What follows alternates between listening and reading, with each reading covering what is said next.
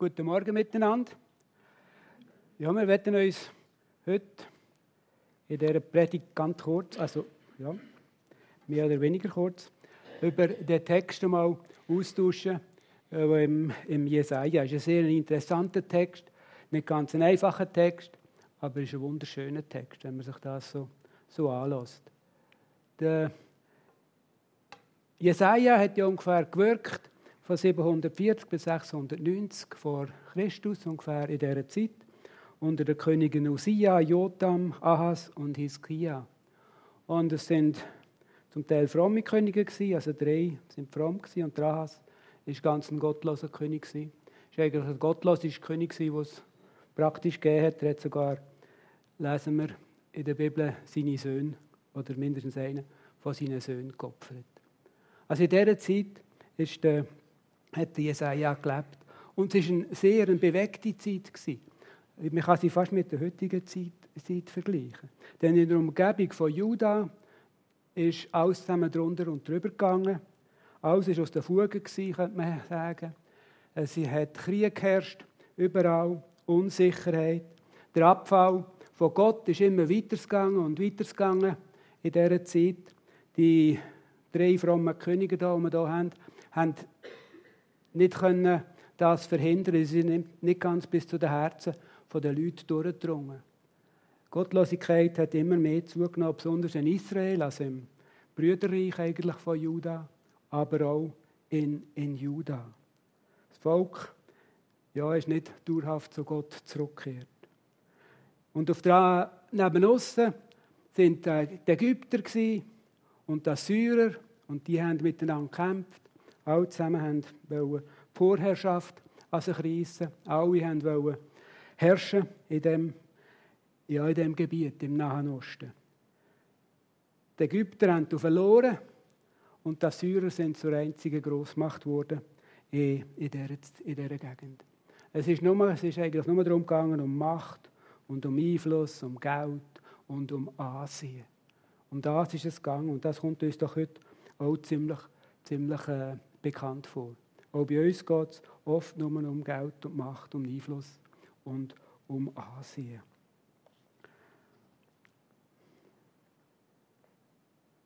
Es ist auch in unserer Gegend, oder, wenn man so in die Welt schaut, ist auch eigentlich alles unsicher. Und in Europa ist es so, dass alle Staaten praktisch ihre Militärbudgets gut haben, oder? Praktisch verdoppelt zum Teil, oder? Wir wollen vorbereitet sein, wenn, es einen Angriff gibt. Und es ist ja so, dass man eigentlich gemeint hat, dass in, in Europa es gar keinen Krieg mehr geben kann, weil wir so gescheit sind und weil man so viel Technik hat und weil man, weil man ja, wirklich so fortschrittlich ist, weil der Mensch heute so fortschrittlich ist, könnte es gar keinen kein Krieg mehr geben. Aber die Realität hat uns brutal eingeholt. Und wir haben gemerkt, dass der Mensch ohne Gott eigentlich gar nicht fähig ist, einen, Frieden, einen ständigen Frieden zu haben auf dieser Welt. Man kann schon sagen, es braucht nur einen, um einen Krieg anfangen. Aber es braucht ganz viele, die mitmachen. Oder? Der Mensch ohne Gott, glaube ich, ist nicht fähig, so ein Friedensreich aufzubauen, wie wir hier gelesen haben im, im Jesaja. Man sucht heute Allianzen, man hat damals Allianzen gesucht der König Ahas, dieser Zeit spielt, oder ist, ist eigentlich der Text geschrieben worden, der hat Allianzen gesucht. Und zwar war es so, gewesen, dass der König von Israel, also von Israel, von seinem, eigentlich den zehn Stämmen, die selber ein Land gebildet haben, und der König von Syrien zusammen haben Juda angegriffen. Sie wollten Juda unter Kontrolle bringen.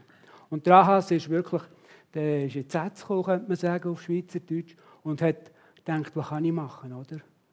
Und er hat alles Geld zusammengesucht, das er gefunden hat, in seinem ganzen, in seinem ganzen Palast, in seiner Schatzkammer. Und auch das Geld und die Schätze, im Tempel hat er zusammengramisiert und hat sie dem assyrischen König geschickt.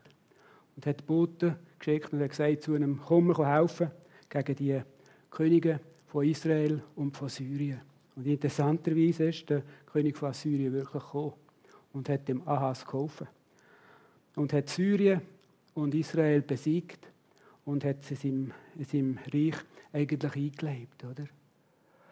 Und man könnte denken, ja, ist gut, jetzt haben sie Ruhe gehabt. Aber nein, es war eben nicht so. Gewesen. Juda hat einen sehr grossen Preis gezahlt für das, dass sie gekommen sind. Die assyrische Grenze ist nämlich plötzlich mit an Juda, an Juda hergekommen, oder? Und plötzlich hat Assyrien auch die Hand langsam aber sicher auf Juda äh, ausgestreckt. Und sie sind sozusagen abhängig geworden, auch von den Assyrern, obwohl sie ihnen vorher geholfen haben. Aber die Assyrer, die haben eigentlich das Ziel gehabt, alles, alles einzunehmen.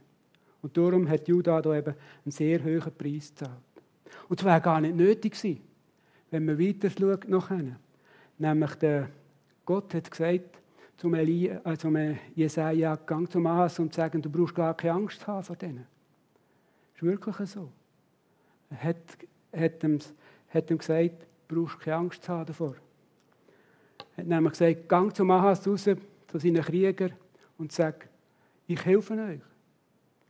Da heißt nämlich im Vers 4 heißt, hüte dich und bleib still, fürchte dich nicht und dein Herz sei unverzagt vor diesen beiden Brandscheiten, also vom König von Israel und Syrien, die nur noch rauchen.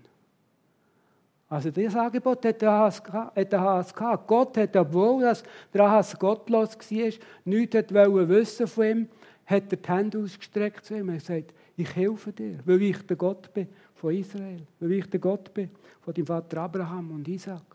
Hat er gesagt, ich helfe dir.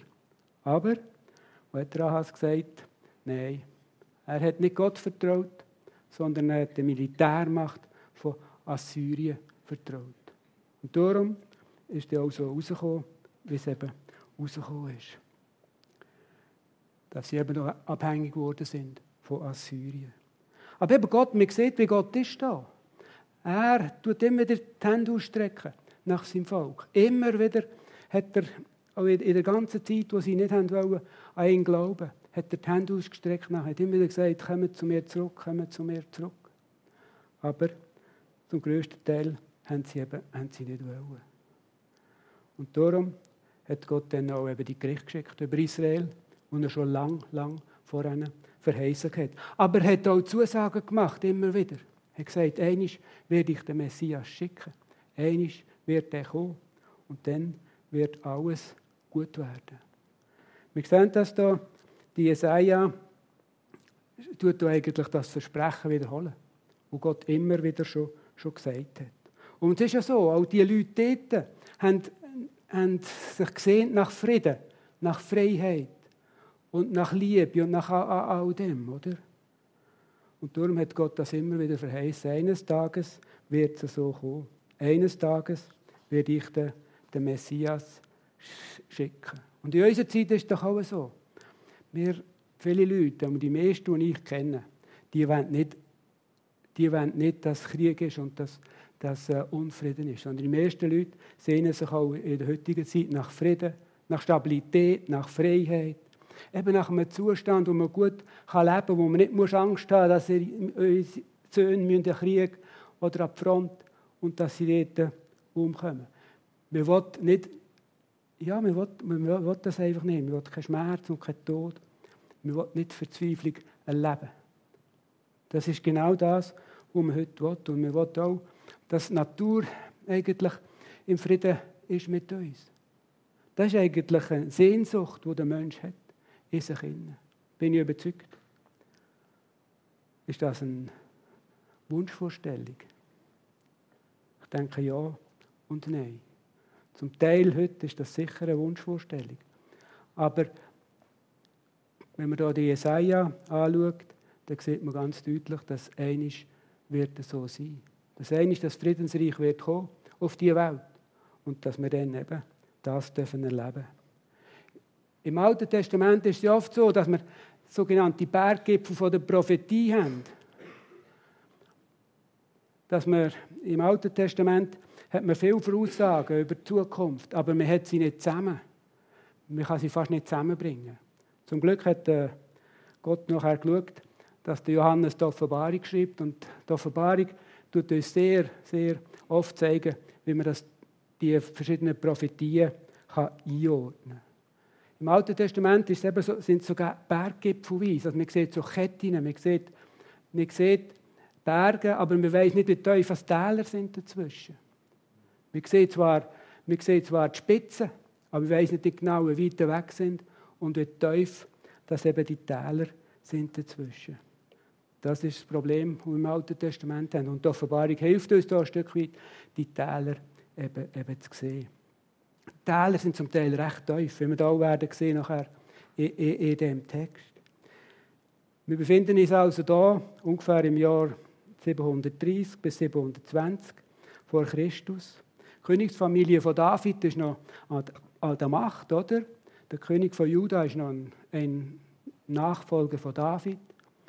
Obwohl also er immer nur so in einem kleinen Frieden, in einem kleinen Reich regiert, oder? Aber es ist noch ein König aus der, ja, aus, aus, aus den Söhnen von David raus.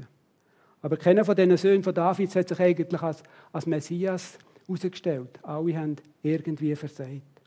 Aber in dieser Zeit die kommt nachher der Jesaja und sagt, einisch wird es anders sein. Einisch wird eben, wie wir es hier lesen, aus dem Stumpf Isai wächst ein Spross. Aus seinen Wurzeln schießt ein neuer Trieb.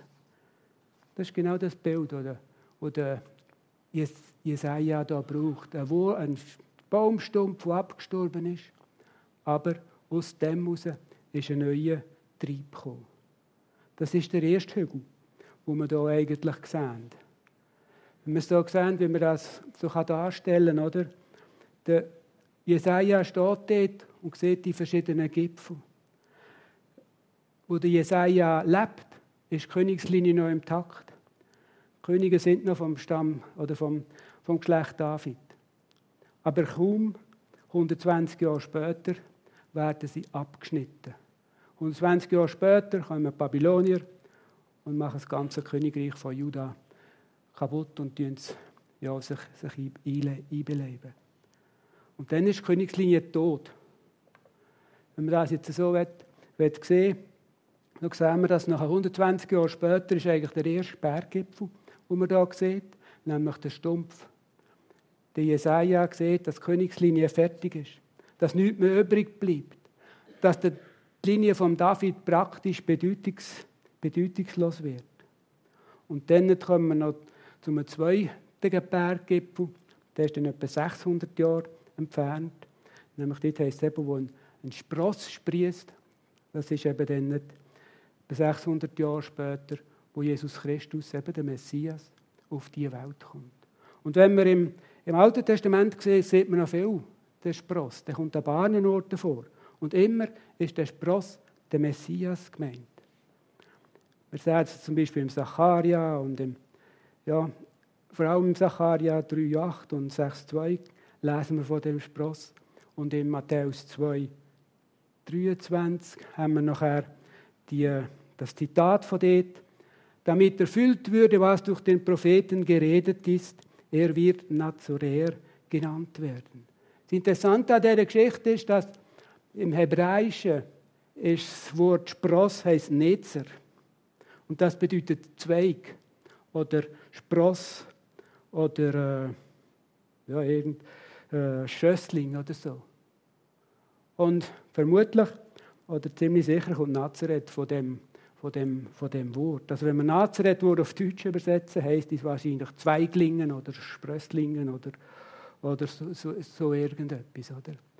Und die Jesaja sagt eben, dass der Spross wird kommen, der Netzer wird kommen und alle jüdischen Schriften und pharisäische Schriften und rabbinische Schriften deuten eindeutig darauf hin, dass der Spross immer mit dem, Jessia, mit dem Messias gleichgestellt worden ist. Schon da. Schon da haben sie gesagt, wenn der Spross kommt, dann ist es der Messias. Und die Jesaja sagt, sagt ganz deutlich, irgendwann wird der Spross, wird der Spross kommen. Und zwar kommt er aus dem Geschlecht Davids. Und das ist auch so, wenn wir im Neuen Testament schauen. Ma, äh, Maria und Josef, beides sind eigentlich sind vom Geschlecht David gewesen.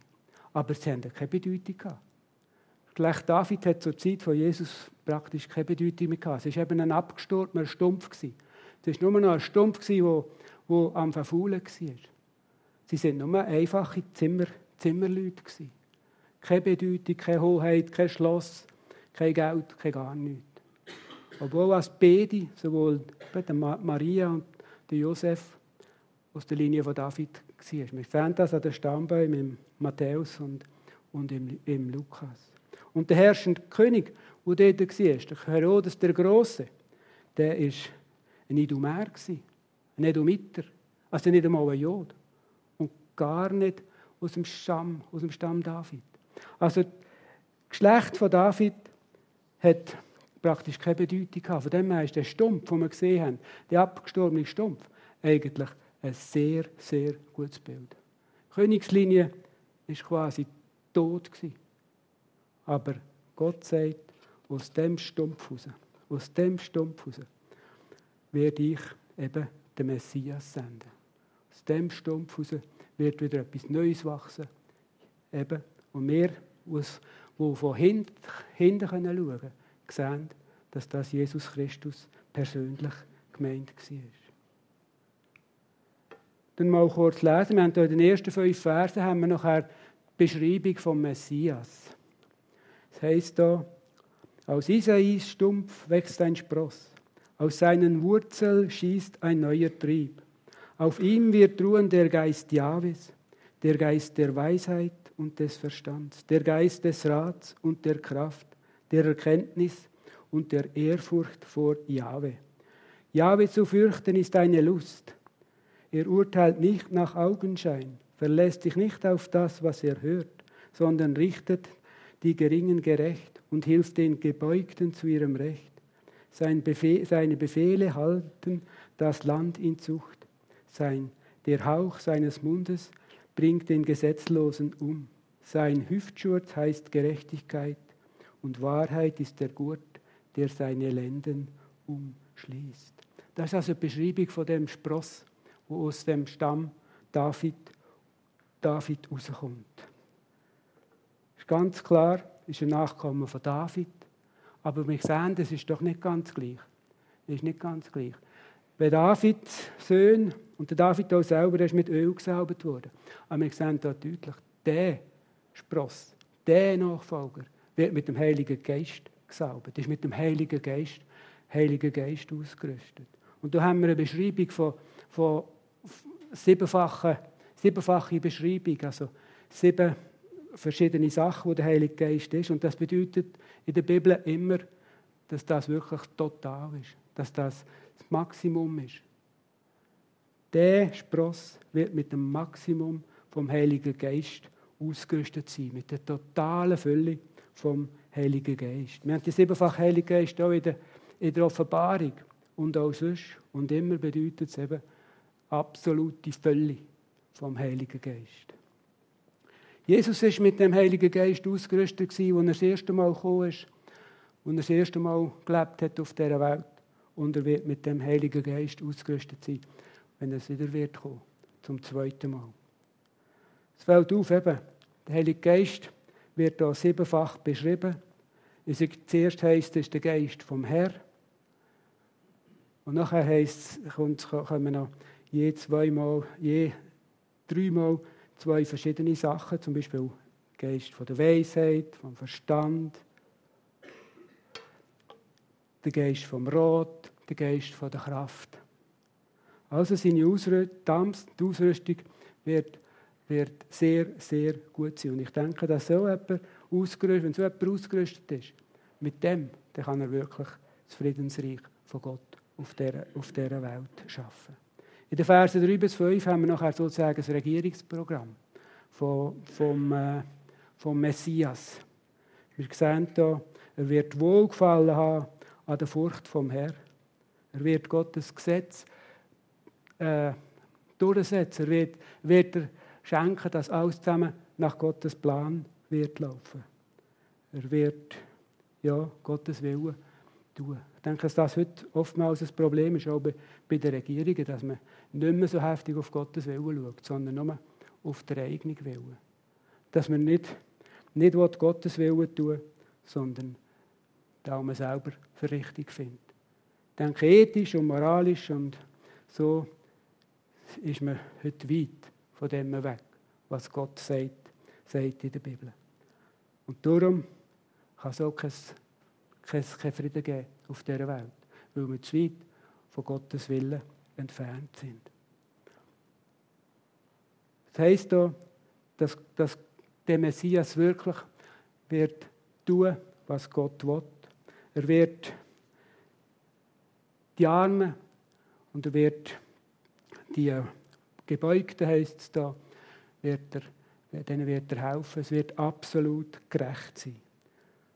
Er wird kein gesetzloses Zeug dulden, sondern wird alle, die gesetzlos sind, mit seinem Mu richten. Wann wird der Messias das Reich aufbauen? Das ist vielleicht, das ist vielleicht noch eine gute Frage. Ich weiß es auch nicht ganz genau. Wir lesen in Matthäus 24, wenn sich Wunder nimmt, dort könnt ihr nachlesen, dass Jesus wird wiederkommen. Aber er sagt ganz deutlich, wir wissen nicht, wann dass er wiederkommt. Wir können kein, wir können kein Datum oder keinen Zeitpunkt festlegen. Auch in der Offenbarung haben wir das. Da sehen wir, wie Jesus wiederkommt mit Macht und Herrlichkeit. Wenn er, ja, wenn er alles sich nachher tut unterordnen. Es wirklich dann ein Reich gibt, wo er Herrscher und König ist. Und wir dürfen uns freuen darauf, dass wir wirklich ja, das einmal dürfen miterleben Dann sehen wir weiter eine Beschreibung von seinem Reich. Wir haben jetzt die Beschreibung vom Messias gehört und jetzt sehen wir die Beschreibung von seinem Reich. Du hast es schon gelesen, aber ich kann es gleich noch mal lesen, weil es eine so interessante Stelle ist so wunderschön. Dann wird der Wolf beim Lamm zu Gast und neben dem Böckchen liegt ein Leopard. Kalb und Löwenjunges wachsen miteinander auf. Ein kleiner Junge hütet sie. Kuh und Bärin teilen eine Weide und ihre Jungen legen sich zusammen hin. Und der Löwe frisst Stroh wie ein Rind, wird Vegetarier. Der Säugling spielt am Schlupfloch der Schlange und die Höhle der Otter steckt das Kleinkind die Hand. Auf dem ganzen heiligen Berg wird niemand Böses tun. Niemand stiftet Unheil, richtet Schaden an. Und wie das Wasser den Meeresgrund bedeckt, so wird das Land von Erkenntnis Jahwes erfüllt. An dem Tag wird es Isais Wurzelspross sein, der als Zeichen für alle Völker dasteht. Dann kommen sie und suchen Rat bei ihm sein Palast ist voller Herrlichkeit. Was für ein Text. Wir sehen hier wieder die Berggipfel. Jetzt haben wir den letzten, den letzten Berggipfel, wo hier der Jesaja sieht. Wir wissen nicht, wenn das der ganz genau wirklich in, in, in, Erfüllung, in Erfüllung geht. Aber er wird in Erfüllung gehen. Irgendeine ist in Zukunft. Viele sagen ja, es ist bildlich gemeint hier dass das eigentlich nur eine bildliche Sprache ist, wie es soll sein in der Gemeinde, wie wir sollen umgehen da. Und ja, es stimmt zum Teil, weil, weil wir sind ja ein Stück weit Vertreter vom Reich Gottes hier auf der Erde, oder? Wie ich schon mal, glaube ich, schon mal gesagt in einer Predigt, wenn man wissen was das Reich Gottes ist, muss man wissen, wo der König ist. Und der König ist bei unseren Herzen. Und darum sind wir eigentlich alle kleine Enklaven vom Reich Gottes. Und darum soll es bei uns eben auch fast so zu. Die Leute sollen sehen, dass wir schon im Reich Gottes leben. Durch unser Leben. Aber ich bin überzeugt, dass, dass es noch weitergeht. Dass wir es wörtlich nehmen dass das in Zukunft einmal so wird passieren. Haben wir gesehen, das erste von den, der erste von diesen Berggipfeln ist in Erfüllung gegangen. Nämlich das Auslöschen von der Linie von David. Der zweite ist auch in Erfüllung gegangen. Und zwar wörtlich, Jesus ist auf die Erde gekommen. Nicht nur geistlich oder oder äh, so irgendetwas, sondern wörtlich ist er auf die Erde gekommen. Darum gibt es eigentlich keinen ja, kein Grund, wieso wir jetzt plötzlich so eine Hermeneutik, also die Auslegungslehre wechseln und das nur noch, noch bildlich sehen. Sondern wir dürfen das wirklich ja, auch, auch wörtlich nehmen. Das eine ist das Reich, das Messias eine ist das Reich wird aufbauen und wir ja, da dürfen zuschauen dabei. Laut der Offenbarung wird das Reich, wir das lesen, Offenbarung 20, wird das Reich tausend Jahre lang gehen. Gott wird dann ja, das aufbauen Und es wird sehr, sehr verschieden sein von der heutigen Zeit. Wird eigentlich der Wolf beim Schaf liegen? Haben ihr schon mal die Nachrichten geschaut? Und haben ihr, etwas, haben ihr gehört, wie, wie viele Wölfe bei den Schäfen liegen da bei uns? Bei uns in der, in der Schweiz. Gerade das Gegenteil ist doch der Fall. Der Wolf, wenn er ein Schaf sieht, dann will er es töten. Er liegt einfach im Wolf in, fertig, Schluss. Gott hat da schon etwas vor, wenn er das alles zusammen, alles zusammen will ändern im, in, in, in seinem Reich. Aber eben, der Messias kann das. Der ist ausgerüstet mit dem Heiligen Geist. Das ist eigentlich kein grosses, ja, da nicht so große Problem, das zu glauben, dass er das kann. Es wird, es wird Zustand sein wie im Garten Eden, wo alles zusammen wird perfekt sein, wo man kann, ja, wo man, wo man eben sogar vegetarische Löwen sieht und so weiter. Also es wird wirklich ein Zustand sein, wo man sich heutzutage gar nicht kann vorstellen kann. Viele haben ja schon wollen, das Friedensreich aufrichten auf dieser Welt, aber ohne Gott. Zum Beispiel Kommunisten haben es wollen. Sie haben gesagt, wir machen das, alle gleich, fertig, Schluss. Und was ist rausgekommen? Es ist kein Friedensreich geworden, sondern es ist in der Hölle auf Erde geworden. Millionen von Toten. Sogar die Nazis haben es wollen. Sie wollten ein tausendjähriges Friedensreich schaffen. Wie es rausgekommen ist, haben wir gesehen. Und verschiedene Kirchen oder andere religiöse Organisationen haben es auch wollen. Sie sind auch alle gescheitert, weil es eben dann viel Zeit plötzlich auch nur noch um Macht und Ehre und Geld geht. Die Geschichte beweist eindeutig, dass Technik, dass Fortschritt, dass Intelligenz und das all zusammen das den Mensch einfach nicht befeigt, um ewig, ewig Frieden zu haben auf dieser Welt. Aber wir lesen es, und wir haben es gesehen, der Spross, der Spross, der eben aus dem Stumpf rausgekommen ist, der das erste Mal gekommen ist auf diese Welt, der wird das können. Lesen wir hier im, im Jesaja. Bei ihm wird es nämlich dann nicht um Macht und Geld und Ehre und Herrschaft gehen, sondern es wird bei ihm um Gerechtigkeit und um Ehrfurcht vor Gott gehen. In dem Reich wird die Natur anders sein, eben kleine Kinder, hüten Kalber und Löwen und Mastvieh zusammen. Heutzutage auch ziemlich, wie Ursula schon gesagt hat, ziemlich unverständlich. Die, die heute noch Find sind, sind nachher Freunde. Kühe und Bären sind zusammen und so weiter. Kinder spielen mit Schlangen. Ich habe da meine Erinnerungen für Kramet aus, Costa Rica und ich muss sagen, wir haben immer Angst gehabt, wenn Kinder so barfuß oder mit blutigen Füßen und kurzen Hosen sind die einmal durch, den grössten, durch die grössten Gras, ja, das Gras durchgespeidet, oder? wir hatten immer Angst gehabt, dass sie irgendwann Schlangen, auf eine Schlange treffen, oder? Und ich, ich wäre wahrscheinlich ausgeflippt, wenn ich gesehen hätte, dass eines von meinen Kindern mit so einer Schlange spielt, oder? Ich hätte gedacht, puh, hätte ihn wahrscheinlich sofort davon weggerissen. Aber eben, das, sind, das ist von heute. Das ist von heute. Das ist nicht das Bild, das wir hier haben, ist im messianischen Friedensreich. Zu dieser Zeit ist eben der Spross, der Messias, der Chef. Er wird das Friedensreich auf dieser Welt aufrichten. Der Wurzelspross aus der Dynastie von David. Seine Residenz wird wahrscheinlich in Jerusalem sein.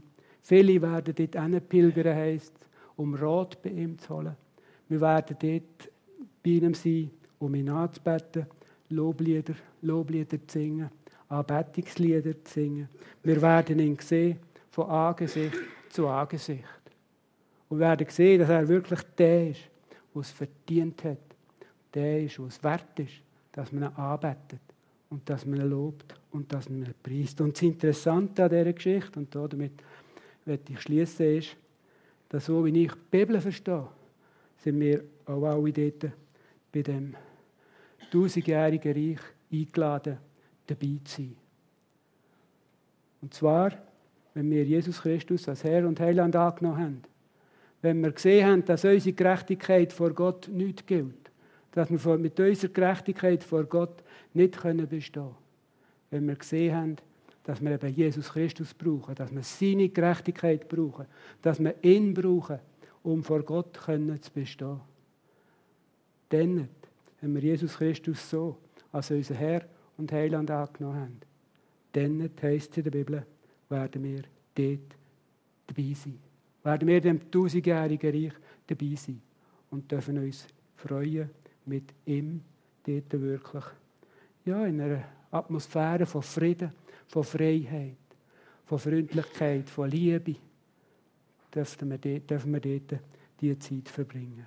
Fast unvorstellbar, aber bei Gott, und wir haben den grossen Gott, müssen wir wieder denken, ist das möglich.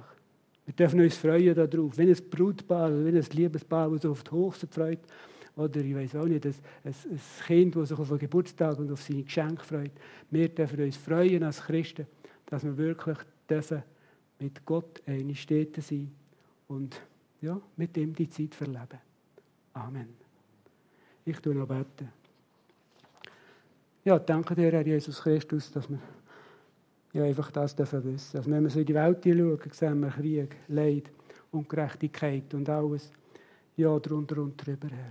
Aber danke, Herr Jesus Christus, dass wir letztlich nicht auf das schauen sondern dass wir auf das dürfen was du, was du tust, Herr. Und was du für uns schon da hast, Herr. Dass wir dürfen auf dich schauen und ja, einfach dürfen uns freuen darauf, auf, auf die Zukunft, Herr. Dass wir dürfen mit dir im tausendjährigen Reich sein und dass wir nachher auch mit dir dürfen in der Ewigkeit Herr. Dafür möchte ich dich loben und preisen und dich anbeten. Danke vielmals dafür. Amen. Amen.